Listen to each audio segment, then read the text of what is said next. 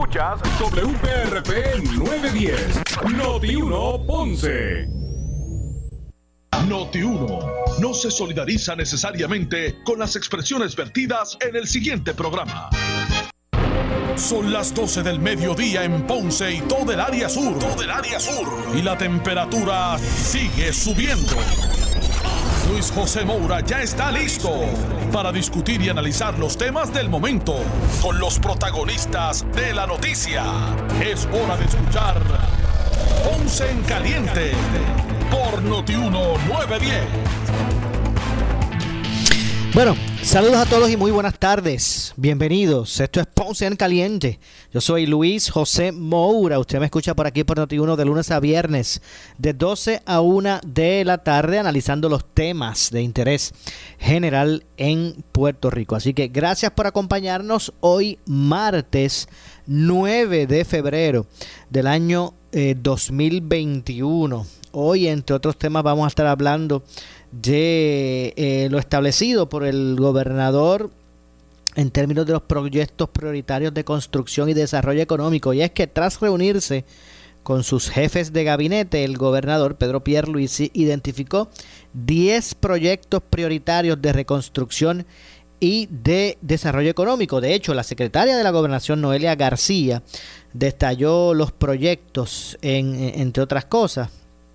Eh, la Junta de Control Fiscal va a recibir el 20 de febrero el borrador de, este plan en busca de que pueda eh, ser aprobado. Así que vamos eh, a escuchar, vamos de inmediato a escuchar eh, la conferencia de prensa donde se detallan todos estos asuntos prioritarios que me parecen de importancia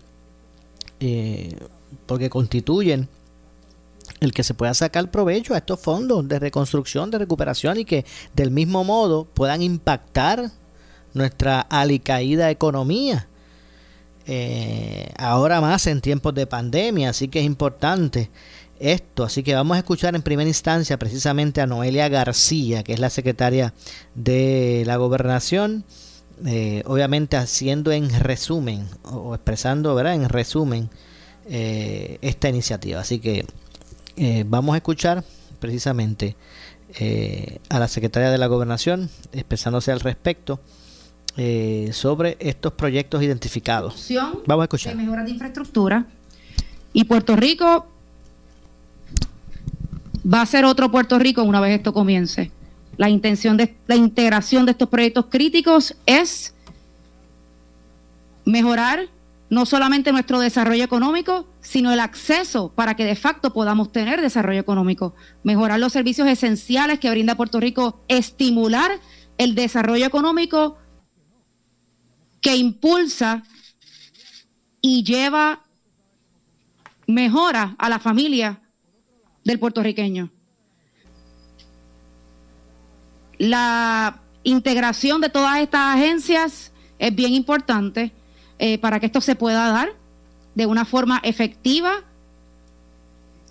y rápida no es a la prisa, pero sí al momentum y a la velocidad que tiene que ocurrir. En la medida en que las agencias se comuniquen, el trabajo sale. En la medida en que las agencias identifiquen cómo se pueden ayudar entre unas a las otras, el trabajo va a salir más rápido y de una forma más eficiente. Así es que la estrategia para que esto pueda ser ejecutado en el tiempo que se ha establecido es que estemos todos en la misma página y eso es lo que estamos haciendo. Señor Omar Barrero.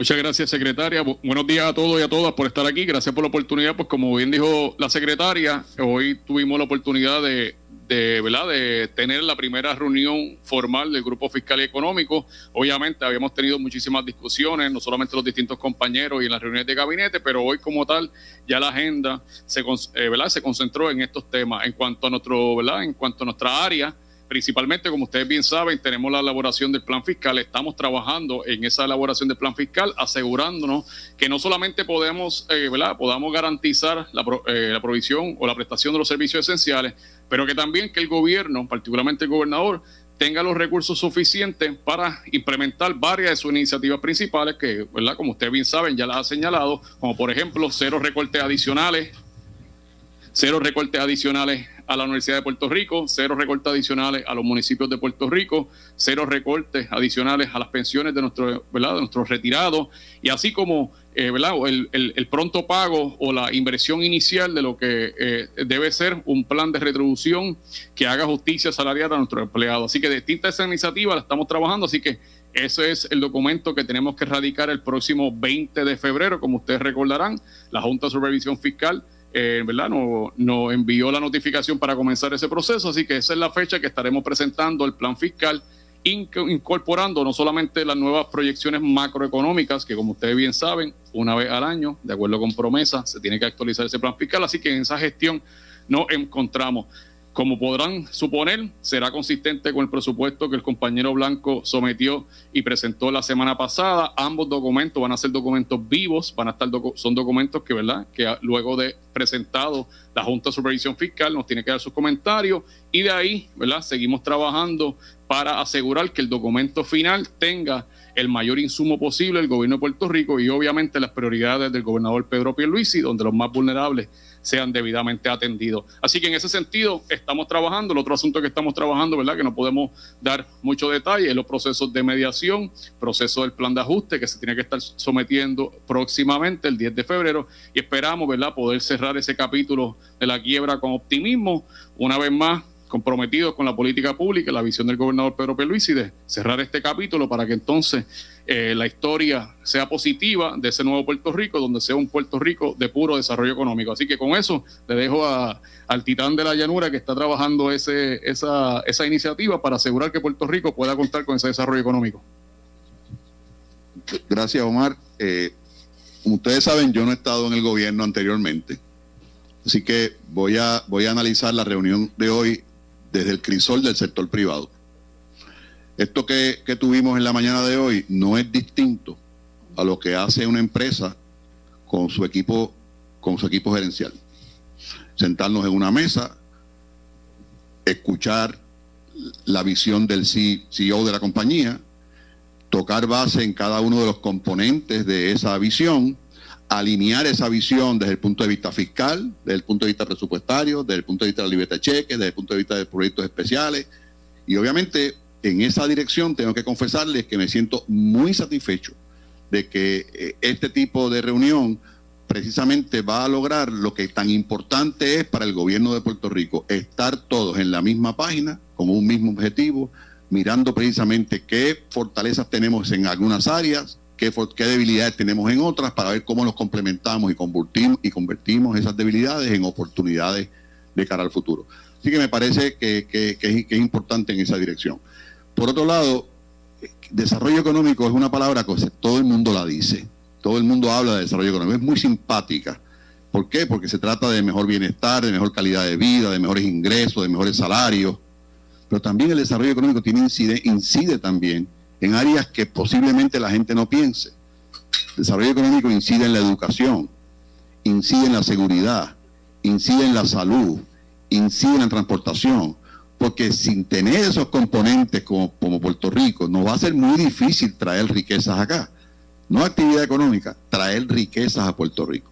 Y por último, y, no, menos, y no menos importante, me parece también eh, que, debemos, debemos tener claro de que hay muchos retos por delante hay muchos retos, hay muchas cosas por hacer. Pero tenemos que estar bien claro que la palabra enfoque tiene que estar en todo lo que hacemos. Va a haber algunas cosas que podamos atender hoy, tan rápido como hoy. Otras cosas las atenderemos mañana. Y otras cosas se quedarán en el parking lot. Pero en el parking lot no quiere decir que abandonamos el carro. Lo tenemos ahí lo que resolvemos lo más importante. Y el compromiso del señor gobernador y de este equipo gerencial es darle prioridad a una palabra que va a caracterizar todo lo que vamos a hacer de aquí en adelante. Se llama ejecutar. Pero la palabra ejecutar tiene que ir acompañado de tres cosas.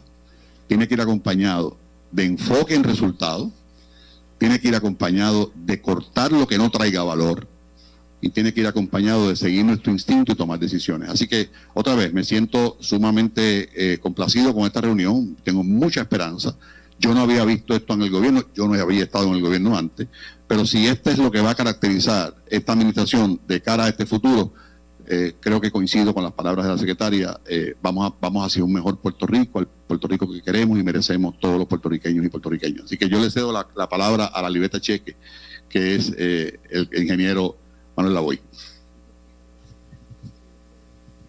Muy buenas tardes a todos, muchas gracias secretaria y al resto de los compañeros y compañeras. Brevemente, eh, ¿por qué el 3 está dentro de este grupo de trabajo fiscal y económico? Y es precisamente porque si no es la mayoría o todos los proyectos que necesita Puerto Rico dentro de los prioritarios que ya el gobernador Pierluisi acaba de definir, de una manera u otra, eh, dependen o los fondos de recuperación de desastres juegan un papel importante en esos eh, proyectos prioritarios y para el desarrollo económico en general. La infraestructura se va a estar beneficiando, se va a estar transformando con estos fondos únicos históricos y precisamente es la zapata para el desarrollo económico de Puerto Rico.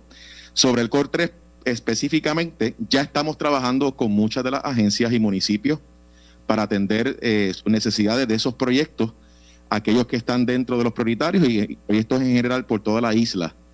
Y vamos a jugar un rol mucho más activo para que se pueda manifestar lo que pide el gobernador de que se acelere aún en cumplimiento los desembolsos de proyectos obligados. Me explico. Ya tenemos en Puerto Rico sobre 23 mil millones de dólares de dinero para los proyectos que ya están obligados. Ahora lo que nos compete es mover esos proyectos para que se vea esa obra y ese desembolso de fondos federales para lo que el gobernador está solicitando. Ya hemos estado trabajando con recreación y deportes para adelantar la reconstrucción de las facilidades recreativas, recursos naturales, Departamento de Transportación y Obras Públicas, la Junta de Planificación con Desarrollo Económico y la Oficina de Permisos para apoyarlos en la gestión de reclutamiento de personal para las obras de inspección y lo que tiene que ver con el cumplimiento de los códigos de construcción. Y ya pronto estaremos reuniéndonos con la Autoridad de Puertos, el puerto de Ponce, Roosevelt Roads, eh, lo que es Compañía de Fomento Industrial, la Autoridad del Distrito de, Convenciones, porque tienen proyectos prioritarios donde el COL 3 va a estar jugando un papel importante en esos eh, dineros de recuperación.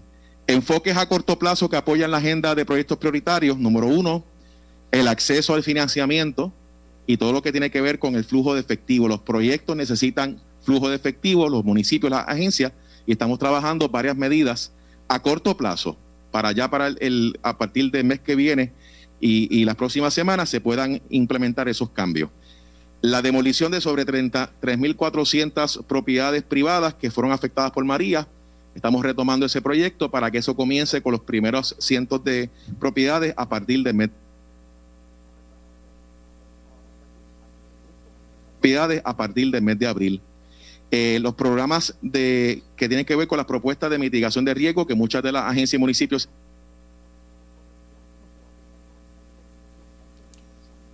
riesgo que muchas de las agencias y municipios se van a beneficiar. Ahí hay 4 mil millones de dólares donde se va a estar trabajando con las propuestas para que en la fecha límite de octubre del 2021 estemos impactando proyectos de energía, eh, manejo de aguas y transportación. Y finalmente el apoyo que tiene que ver con la infraestructura básica detrás de estos proyectos prioritarios, energía eléctrica, eh, acueductos. Estamos colaborando para la implementación de esos proyectos en conjunto junto a Departamento de Educación. Hay 15 mil millones de los 23 mil millones aprobados y obligados para, para estas obras. Así que seguiremos colaborando, bien enfocado en resultados eh, y en acción inmediata eh, y muy honrado de pertenecer a este equipo de trabajo.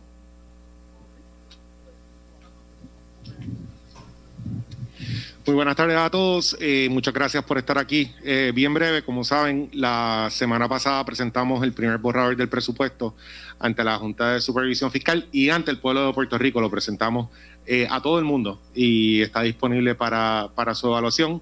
Ese es el primer paso en lo que van a ser unos meses de conversación junto al proceso del plan fiscal, lo que nos va a permitir a nosotros tener la herramienta no solamente de disciplina fiscal y de responsabilidad, sino también la herramienta de desarrollo económico. Y, ese era el propósito de la conversación que tuvimos hoy, que mis compañeros han descrito muy bien. Eh, no, esto no es solamente números eh, y sumas y restas. Esto es gente, esto es ejecución, esto es obra. Eh, escuchamos mucho la palabra tangible hoy de parte del gobernador, porque esto que estamos comenzando a hablar hoy y que estamos haciendo nuestro plan de coordinación y ejecución va a tener un impacto tangible en la vida de muchas personas. Así que aceptamos la responsabilidad, todos sabemos que este cuatrenio, el poder eh, sacar este capital a la calle y, traer, convertirlo en obra, es probablemente nuestra responsabilidad más importante, eh, pero estamos convencidos que tenemos tanto la dirección como el equipo para lograr esa ejecución. Así que muchas gracias. Con Telemundo. Sí, bueno, darle ya a todos. Eh, tengo un par de preguntas. Eh, eh, este, este, ¿verdad? este desarrollo atado o ligado a fondos de recuperación, obviamente no es algo permanente, aunque el impacto es grande en estos primeros años, ¿no? y va a ser realmente grande en los primeros años no es permanente. Podríamos estar apostando un desarrollo económico con fondos que realmente se van a agotar en algún momento. Si hubo una discusión sobre esto, me interesaría saber la respuesta, si, si hay una forma en que ustedes entienden que se van a sentar una base para lo que sería un desarrollo económico más allá de eso, más allá de lo relacionado a los fondos de recuperación. Esa es mi primera pregunta. Voy a dejar a, Desarrollo Económico que conteste, pero es importante que entendamos que estamos comenzando a impactar el desarrollo económico con este movimiento de infraestructura. Pero en el momento en que el desarrollo económico en Puerto Rico se mueva contundentemente en esa misma forma y manera, Puerto Rico tendrá la capacidad de poder continuar manteniendo esta infraestructura y estimulando más desarrollo económico eh, con nuevas eh, estrategias de infraestructura, pero eh, les dejo al, al secretario del Desarrollo Económico. Luis, yo miro esto como una meta aspiracional. Para mí los fondos federales en este momento es el seed money. El reto de nosotros como equipo es que esta inversión en fondos federales no sea una actividad económica. La actividad económica tiene caducidad, pero la riqueza de país no la tiene. Y hacia eso debemos dirigirnos, a que aprovechando este dinero, nosotros podamos construir proyectos sustentables que más allá de crear un, boom económico a corto plazo, se mantenga en el, como parte del desarrollo, capaz de entonces, como dice la secretaria, de atraer riqueza de afuera, de traer inversión y de que el desarrollo en Puerto Rico sea uno sustentable y no uno a corto plazo. Segunda pregunta tiene que ver con... Secretario Lavoy quería añadir algo. Claro director. Sí, y en la misma línea del secretario Sidre, te voy a dar varios ejemplos. Una de las apuestas del gobernador Pierluisi para el desarrollo económico de Puerto Rico es el redesarrollo de Roosevelt Roads. Para poder posicionar la estrategia que tenga el secretario Sidre con la directora ejecutiva y el gobernador Pierluisi, los fondos de recuperación van a atender necesidades de transformar la infraestructura de agua, de energía eléctrica, de transportación, de logística, de los muelles que se afectaron y del sistema de agua sanitaria. Así que eso es algo que había que hacer una inversión masiva. Estos fondos de recuperación abren la puerta por primera vez de redirigir estos dineros para esa infraestructura y luego la estrategia de desarrollo económico tomará su curso y traerá riqueza de manera sostenible que no va a depender de fondos recurrentes, de fondos federales, porque ya la infraestructura se transformó. Y así podemos hacerlo con los edificios de PRISCO para aumentar la capacidad de manufactura, los edificios de los activos de la Autoridad de Puertos para fomentar la exportación y la importación y la actividad turística, y así sucesivamente. El Distrito de Centro de Convenciones, eh, la Autoridad de Puerto de Ponce, lo que tiene que ver con el, toda la, la Autoridad de Acueducto Alcantarillado y Energía Eléctrica, la autoridad que entre los dos tienen cerca de 12 mil millones que va a inyectar capacidad transformativa de ser competitivo y entonces las estrategias de desarrollo económico y lo que el, el gobernador Pierluisi está visualizando seguirán de la mano porque seremos más competitivos. Así que eh, básicamente estamos hablando de esa capacidad de a corto plazo atender problemas históricos en la infraestructura y que las estrategias de desarrollo económico de ahí van a crecer. La pregunta tiene que ver con la realidad de que todo esto está ocurriendo bajo una pandemia, ¿no? Estos primeros meses eh, estamos en ese proceso y, es un, ¿verdad? salir de esto no va a ser un switch. Y el presidente de Estados Unidos acaba de decir ayer que eh, la inmunidad de rebaño es posible que no se logre a septiembre, o sea, a final del verano como se planteaba. Eso fue un tema en la reunión, fue algo que, que, que, que entienden incide, es algo que entienden incide en estos primeros meses, al menos en, en cuánto se podrá realmente poner en la calle en términos de ese dinero en infraestructura. Es ciertamente un reto. Eh, tenemos unas condiciones que nos limitan, pero que no nos, no nos van a detener. Eh, tenemos que tomar las medidas correctas y, y, y, estratégicas para poder continuar con la limitación que tenemos. Eh, hay una vacuna, vamos a poder tener en algún momento la vacunación para toda la población. En lo que esto llega, vamos a hacer lo mejor que podamos. Siempre tenemos que recurrir a la mascarilla, a la prevención, al distanciamiento, a las estrategias para prevenir eh, el contagio. Eh, pero no podemos detenernos.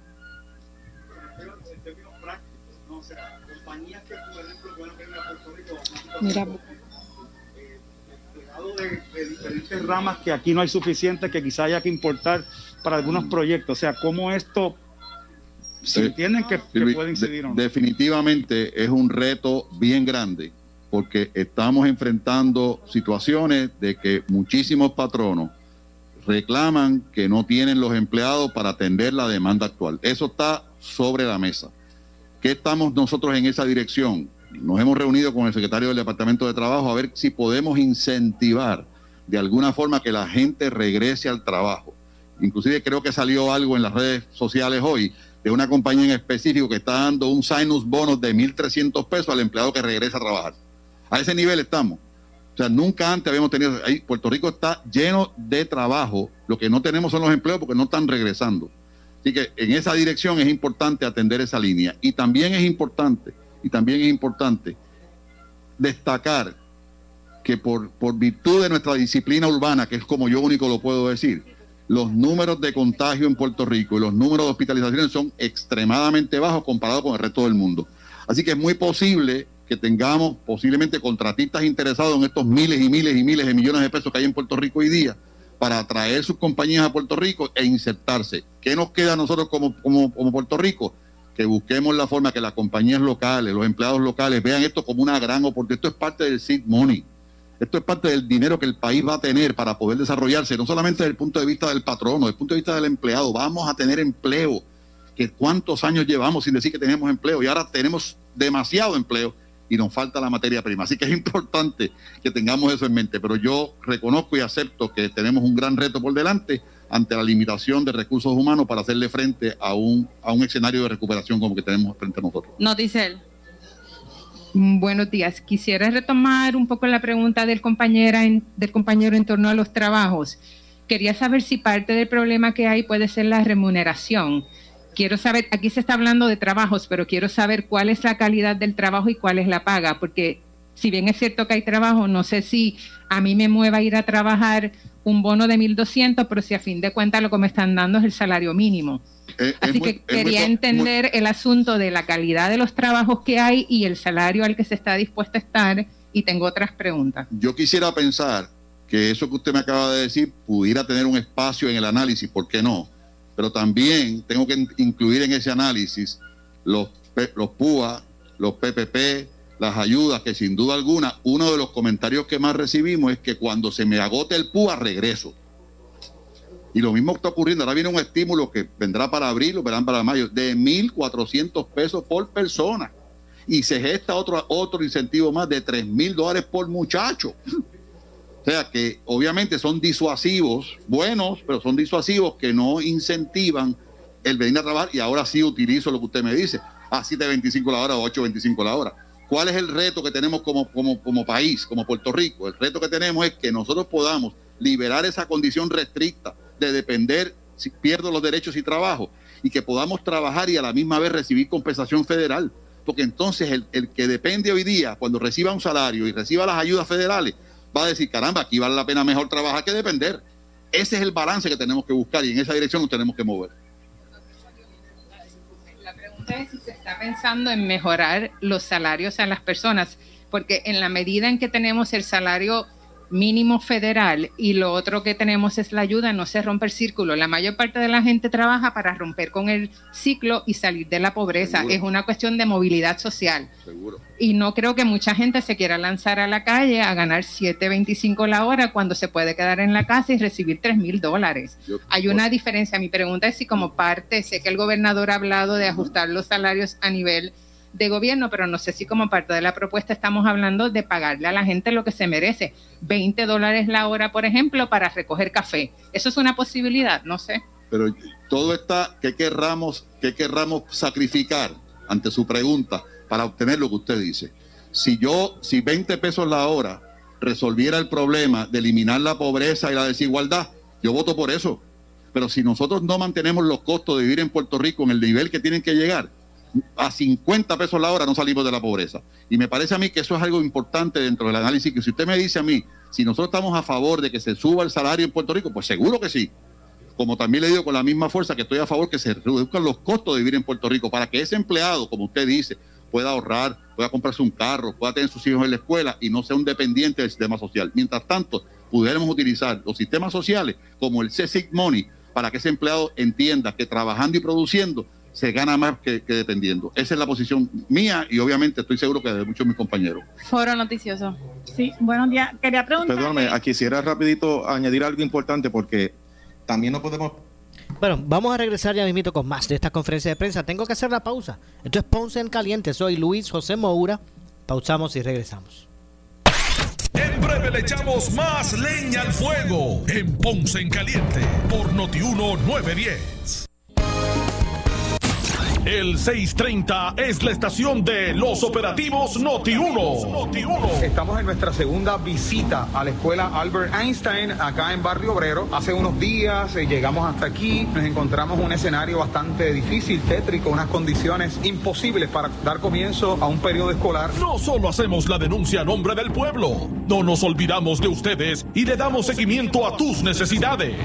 Hoy en nuestro regreso tengo conmigo al señor Miguel Colón, gerente general de OMEP, es la entidad dentro del Departamento de Educación que le da mantenimiento a las escuelas. Provocamos que el gobierno se mueva y atienda tus reclamos. Estos baños están completamente deteriorados. Ya a partir de hoy se comienza a hacer, ya se acaban de hacer los estimados, nosotros estamos haciendo las gestiones para que estos baños sean reparados y restaurados. Y mira, en cinco días nosotros vamos a garantizar que esta escuela, este, por lo menos lo que son los baños, pintura, este área verde, esté atendida. En la medida que vayamos viendo el progreso de la escuela, entonces vamos a ir identificando si con el, con el superintendente regional, si entre marzo o agosto, entonces que esta escuela deba abrir. Somos Noti 1630, primera fiscalizando. En esta emergencia, en Laboratorio Clínico Profesional Emanuel Guayabal y Río Cañas en Juana Díaz, seguimos brindando nuestros servicios de calidad. Hemos reforzado nuestras medidas de protección en cada una de nuestras instalaciones. Estamos recibiendo órdenes médicas por fax o correo electrónico. Para conocer nuestro horario especial y mayor información, llámanos al 260-5504 o al 580-0080. También a través de nuestra página en Facebook, Laboratorio Clínico Profesional Emanuel. Por ti y por los tuyos, daremos la batalla unidos y venceremos. En el mes del amor, dile que yes a las super ofertas que te trae Hyundai de Ponce. Dile que yes al Accent 2020, 16,995. Dile que yes al Elantra 2020, 18,995. Dile que yes a la Tucson 2021 en 25,495. Y dile que yes al Cero Pronto. ¿Escuchaste bien? Cero Pronto. Así que dile que yes a Hyundai de Ponce en el Bypass 492 4000 492 4000. Yes. Detalles en el dealer. ¿Sufres de hemorroides? Tenemos un tratamiento sencillo, eficaz y sin dolor para tratar las hemorroides. Tenemos un tratamiento sencillo, eficaz y sin dolor para tratar las hemorroides. El sistema O'Regan es una alternativa sin cirugía para tu problema de hemorroides. Toma solo unos minutos y puedes regresar a tu rutina normal el mismo día. Dile adiós a las hemorroides. Visítanos en el edificio Barra Ponce Bypass, oficina 806 o llámanos a AR Institute of Gastroenterology para una cita al 787-259-8200. 259-8200. En Selectos encuentras los ahorros que buscas. Visítanos hoy. Chuletas de cerdo primer corte de Canadá congeladas 77 centavos libra. Pechugas tenderloins agro super sin piel sin hueso alitas de pollo de Chile congeladas 3.97 paquete. Arroz rico grano mediano paquete de 3 libras 97 centavos. Corn beef Hereford lata de 12 onzas 2 por 5 dólares. Cómprala de aquí. Primero lo nuestro. Supermercados Selectos. Más artículos al mejor precio. Especiales válidos del 4 al 10 de febrero de 2021. Detalles en la prensa.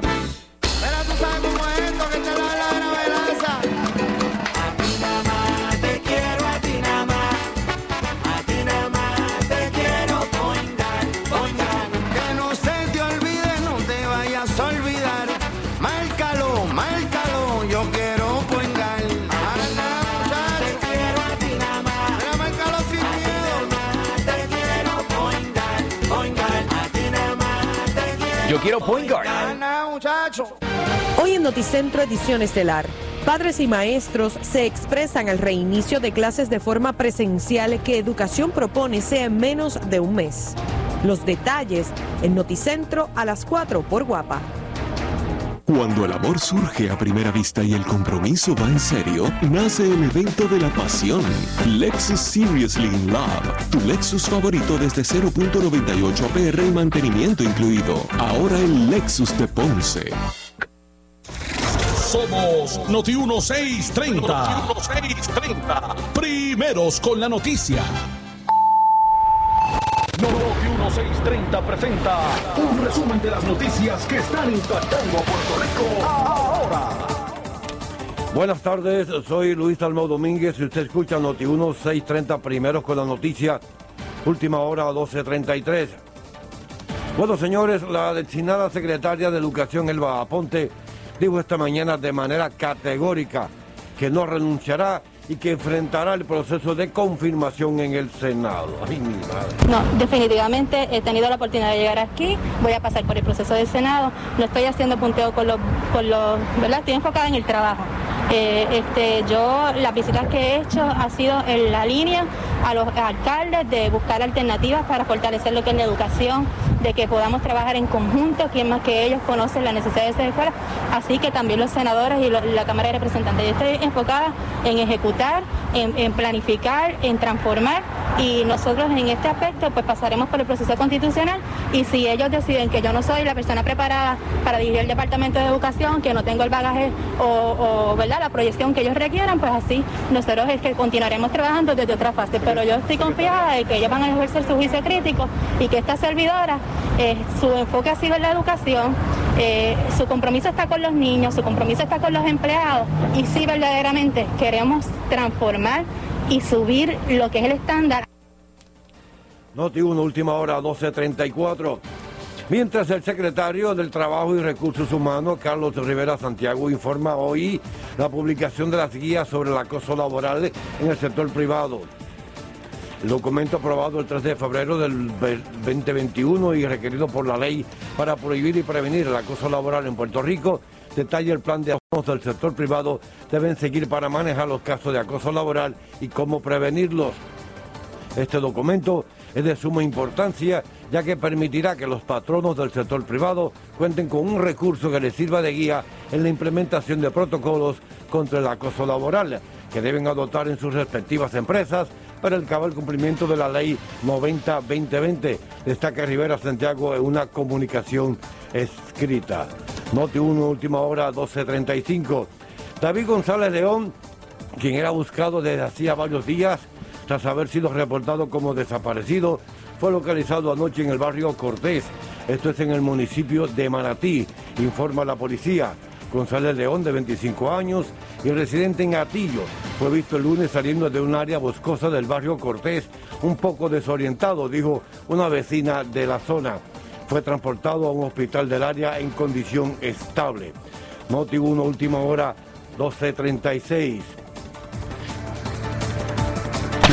En breve le echamos más leña al fuego en Ponce en Caliente por Noti 1910. ¿Deseas un day perfecto este San Valentín? La fábrica de Matres Global te ofrece precios y comodidad que te enamorarán. Visítalos y aprovecha su doble descuento. Matres ortopédicos con un 60% más un 11.5% de descuento adicional en toda la colección Body Comfort y el Box Spring gratis.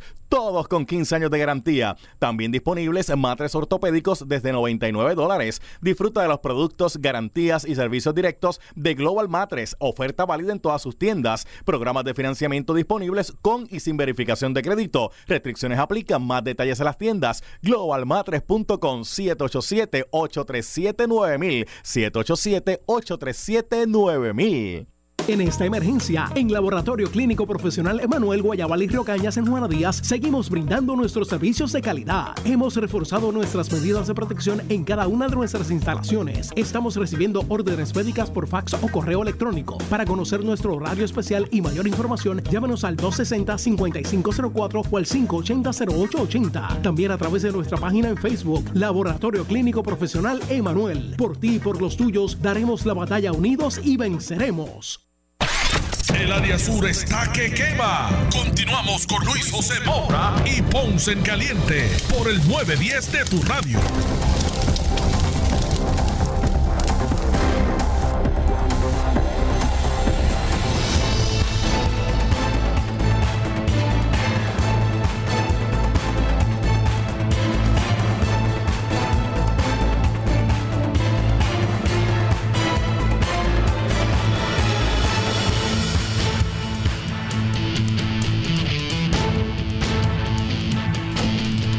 Bueno, estamos de regreso. Soy Luis José Moura. Esto es Ponce en Caliente. Usted me escucha por aquí por Noti1.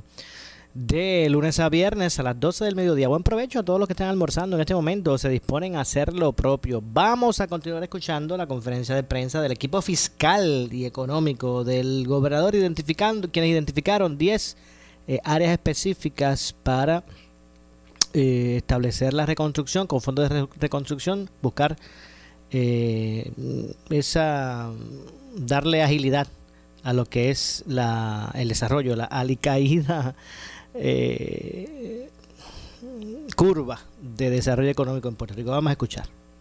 perder de perspectiva el impacto que va a tener los fondos de recuperación en los próximos años. Eso es una realidad, aunque es una sola vez, pero van a durar años. Estamos hablando de por lo menos 10 años como mínimo.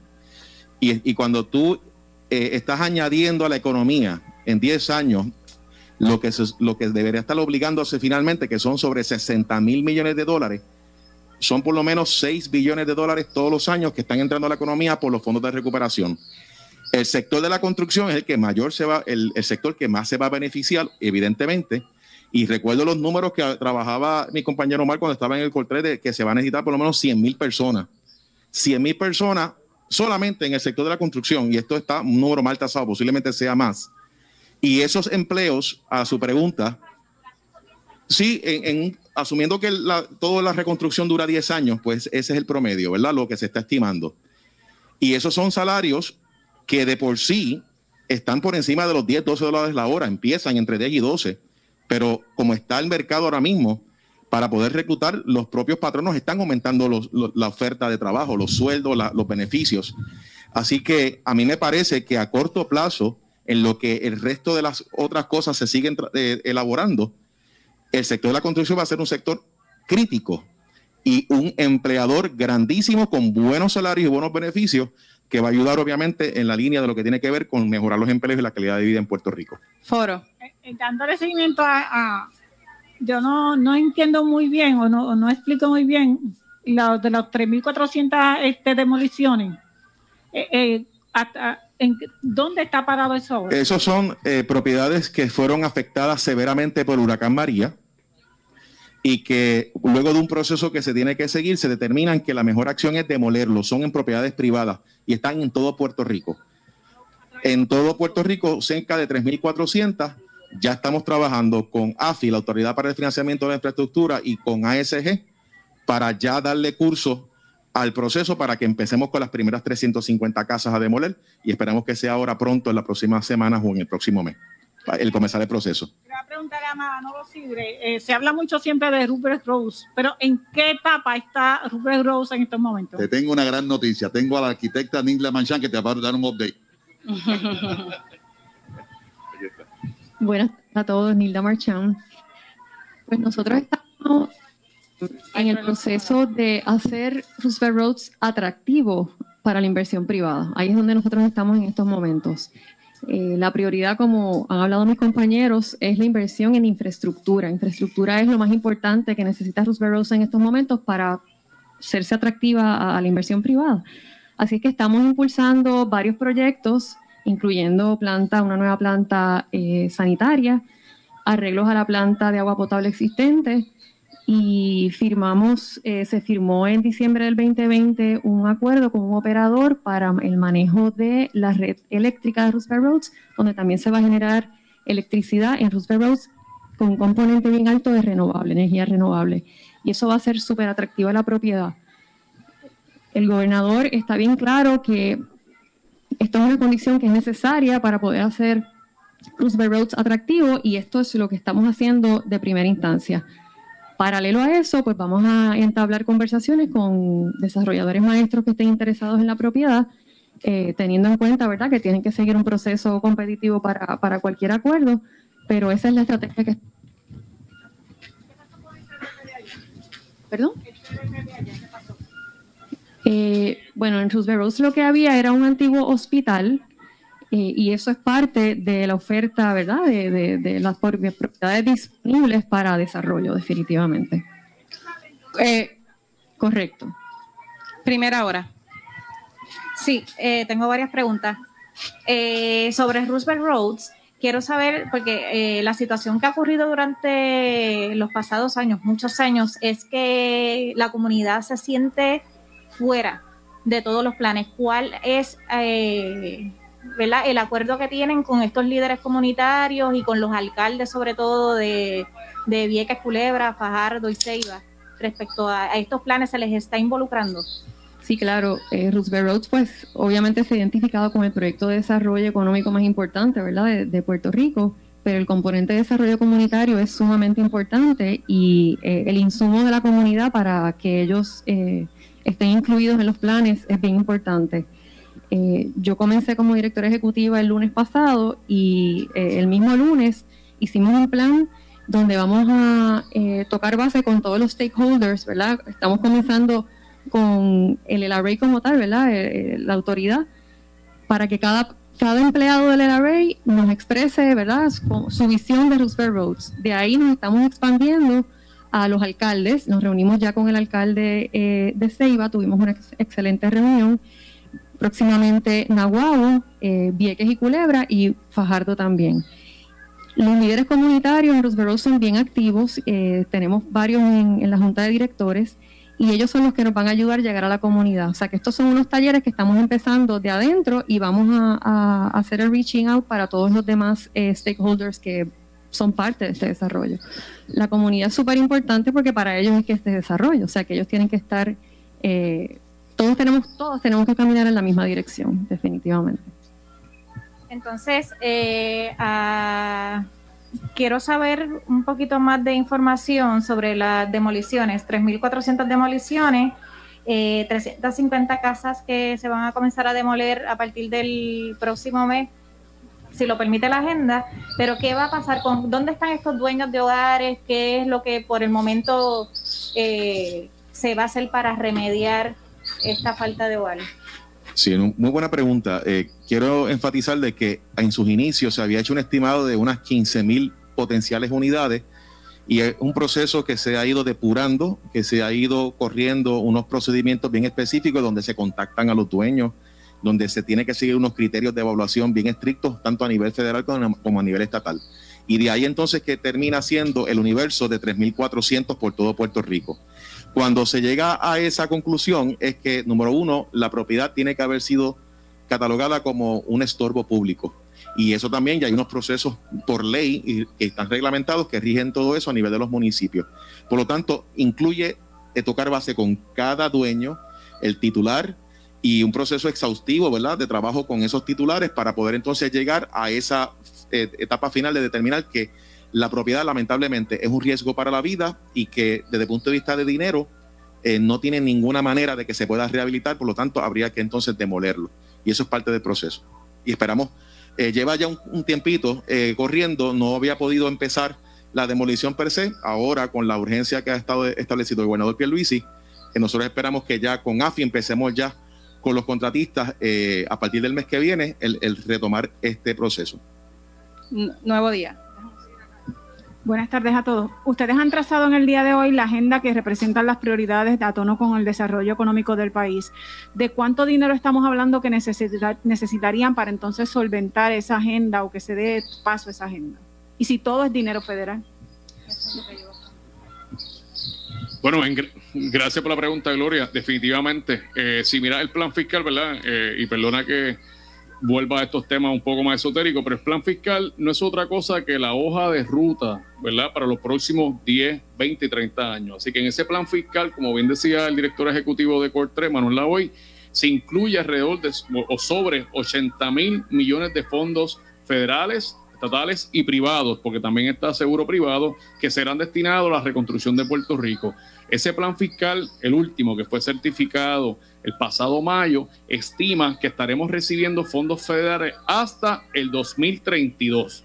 Eso es importante porque sí, en gran medida, la gran obra de infraestructura en Puerto Rico será con fondos federales. Y eso no es nada malo. Al contrario, tenemos la bendición que a pesar de haber sufrido eh, ¿verdad? décadas de proyecciones económicas y que todavía ¿verdad? Eh, eh, tenemos que atenderla a través de reformas estructurales incluidas en el plan fiscal, que a pesar de que previo a María estábamos en una, ¿verdad? en una ruta puramente negativa, gracias a los fondos federales de reconstrucción hemos podido mitigar, ya sea en el área de emergencia y ahora a nivel de reconstrucción. Añado, durante los últimos durante el último año, desde que llegó la pandemia, en Puerto Rico se han desembolsado alrededor de 10, sobre 10 mil millones de dólares. Eso no son fondos de reconstrucción, 10 mil millones de dólares en distintas partidas, ya sean los 1.200 que el secretario de Hacienda ha, distribuido, los 2.2, el- lo- los PUA, desempleo. Así que, en gran medida, la economía de Puerto Rico no ha colapsado durante el último año gracias a esos fondos federales. Así que eso no es nada malo tener una estrategia que gran parte de la inversión va a ser con fondos federales. No es nada malo. Pasó en Katrina, eh, ¿verdad? En Luisiana, Texas, pasó después de Harvey en Houston, pasó después de Irma en Florida, en Andrew, Japón, Nueva Zelanda, Chile, ¿verdad? En distintas partes del mundo se han parte del mundo se han utilizado distintos fondos de desastre para reconstrucción. Así que eso no es nada malo. Eso es una de las estrategias. Pero el gobernador fue enfático en el día de hoy. Y el secretario lo sabe y el rector compañero, donde hay unas iniciativas que sí se van a financiar con fondos estatales, que el, director de OGP ha sido ¿verdad? Eh, puntual en esos reclamos, en ese presupuesto, y que luego en el plan fiscal vamos a ver. Por ejemplo, una de las iniciativas y proyectos estratégicos que el gobernador señaló y que siempre lo dijo durante la campaña fue la banda ancha. Sabemos que al incrementar el acceso a la banda ancha, particularmente en las áreas rurales, podemos incrementar el desarrollo económico. Lo han visto otras jurisdicciones.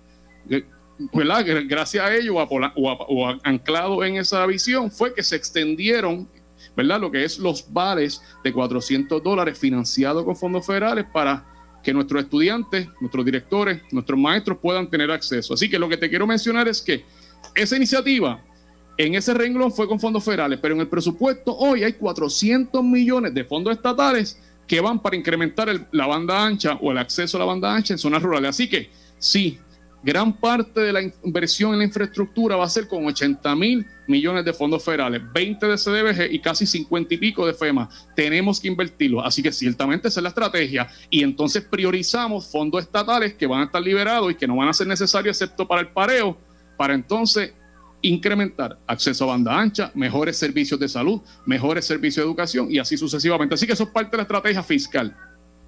Bueno, vamos a continuar escuchando la conferencia de prensa más adelante. Tengo que hacer una pausa adicional, así que regresamos con más. Soy Luis José Moura, esto es Ponce en Caliente. En breve le echamos más leña al fuego en Ponce en Caliente por Notiuno 910. En esta emergencia, en Laboratorio Clínico Profesional Emanuel Guayabal y Río Cañas en Juana Díaz, seguimos brindando nuestros servicios de calidad. Hemos reforzado nuestras medidas de protección en cada una de nuestras instalaciones. Estamos recibiendo órdenes médicas por fax o correo electrónico. Para conocer nuestro horario especial y mayor información, llámanos al 260-5504 o al 580-0880. También a través de nuestra página en Facebook, Laboratorio Clínico Profesional Emanuel. Por ti y por los tuyos, daremos la batalla unidos y venceremos. El área sur está que quema. Continuamos con Luis José Moura y Ponce en Caliente por el 910 de tu radio.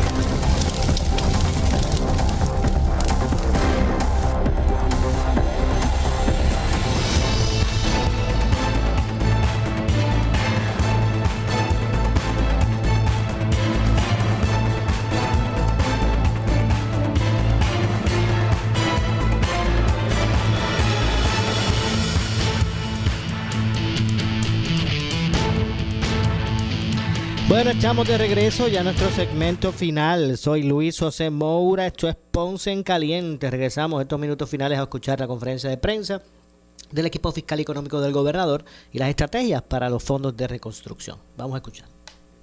¿Existe un plan B en caso de que el gobierno federal, como pasó en, en la pasada administración, se tarde en entregar ese dinero o finalmente no llegue el dinero a la isla? Voy a dejar el compañero, pero antes te voy a mencionar, sí, no solamente se radicó un plan de recuperación en 2018 delineando las estrategias para ello, pero desde, que comenzamos la administración, el gobernador, y tuvimos el privilegio, muchos de estos compañeros, participar en esa primera llamada oficial con la Casa Blanca, donde el gobernador se la, se la, la tiró por el centro del plato y dijo, estas son las prioridades y necesito que libere las restricciones de, del third party, eh, ¿verdad? Del Grant Agreement de CDBG, necesito que libere las restricciones en educación, necesito que agilice los procesos de reconstrucción en FEMA.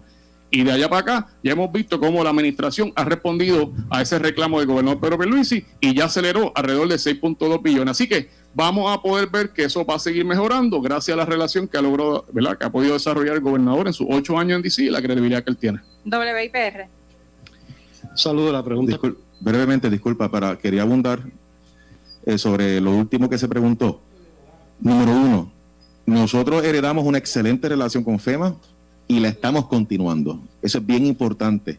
A nivel del coordinador federal estatal, eh, por los pasados 18 meses, una excelente relación y la estamos estrechando porque están comprometidos con Puerto Rico para acelerar la obra de reconstrucción. Es lo primero. Y segundo, ya tenemos 23 mil millones de dólares obligados.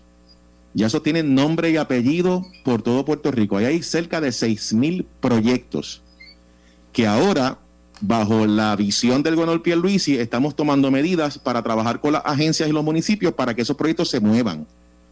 Y te voy a decir, por ejemplo, que este año 2021 tú vas a ver proyectos de recreación y deporte, vas a ver proyectos corriendo de reconstrucción de recursos naturales, del Departamento de Transportación y Vías Públicas.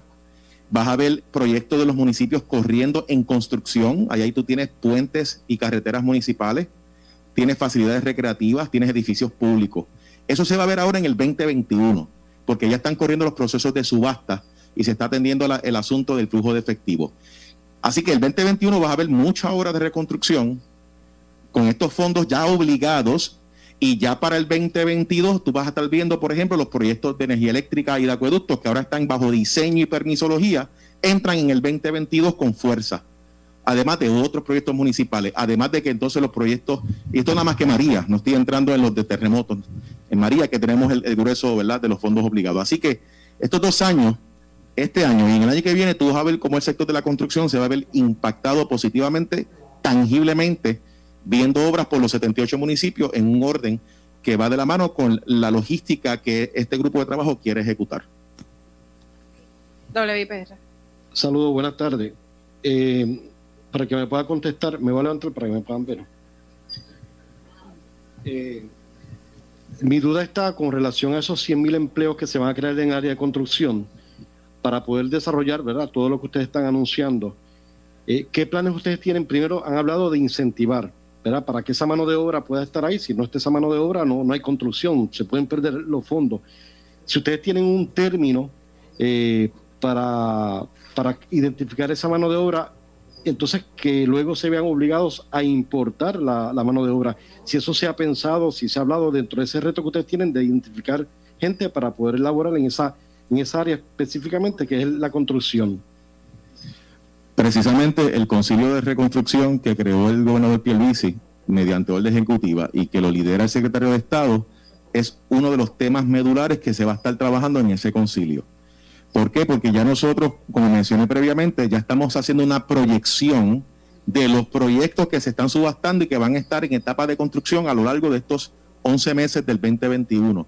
Vamos a estar proyectando lo mismo para el 2022. Y con eso, a través del concilio de reconstrucción, que ya el secretario de Estado anunció que va a estar incorporando al sector de la construcción, entiéndase los gremios, las asociaciones, que van a estar incorporándose para que eso que usted está mencionando, porque sin duda alguna va a haber una, una estrategia para atender la necesidad de mano de obra diestra en el sector de la construcción, que salga de una manera integrada y holística a través de este concilio, que no sea algo necesariamente impuesto por el lado del gobierno, sino que represente los intereses de todos los sectores a favor de impulsar los proyectos de reconstrucción. De eso hay muchísimas estrategias que se van a estar trabajando en el concilio. Pedro Correa. Ah. A- Antes de pasar a la próxima pregunta, quiero aprovechar esa pregunta porque quiero volver a un punto que tocamos al principio y es la coordinación. O sea, el hecho de que nos tienen a, a nosotros aquí, el gobernador tuvo un grupo más amplio esta mañana. eh, a veces no, y viniendo del director de presupuesto, esto va a sonar un poco, un poco ex- extraño, ¿verdad? Pero también tengo la parte de gerencia. Eh, a veces nos estancamos pensando en, números, en cifras, pero aquí hay unos proyectos de ejecución, ¿verdad? Hay unas discusiones, hay, hay unos temas como los temas de empleo que hay que hablarlo. Y parte de lo que nosotros tenemos que hacer y lo que el gobernador nos está pidiendo es precisamente que trabajemos en equipo, que esto no es un proyecto de desarrollo económico, es un proyecto de Core 3, es un proyecto de gobierno y que somos un solo equipo y que tenemos que pensar precisamente en esos asuntos, incluir al sector privado, eh, incluir a los gremios y trabajarlo, porque es que eso, ese dinero no se va a utilizar eficientemente solo. O sea, ese dinero va a requerir un esfuerzo coordinado que va a tomar varios años, pero tiene que empezar ya. Continuamos. Una última pregunta relacionada con eso, y se me ocurre por, por- por el reto que han dicho que esto representa. ¿No han pensado, o, si es parte de la estrategia, hacer una campaña para devolver ese orgullo de mano de obra y de trabajo entre los propios puertorriqueños, más allá de las ayudas que se reciban? Si eso es- podría ser parte de, ese tipo de campaña. Bueno, lamentablemente se nos ha acabado el tiempo. Regresamos mañana con más. Escucharon la conferencia de prensa de lo que es el equipo fiscal y económico del gobernador eh, y sus 10 puntos identificados en busca de desarrollo económico a través de los fondos de recuperación. Nos vamos. Regreso mañana con más a las 12 del mediodía, como de costumbre. Soy Luis José Moura. Esto es Ponce en Caliente. No se retiren, que tras la pausa, la candela. Escuchas WPRP 910, Noti 1 Ponce. Noti 1 no se solidariza necesariamente con las expresiones vertidas en el siguiente programa.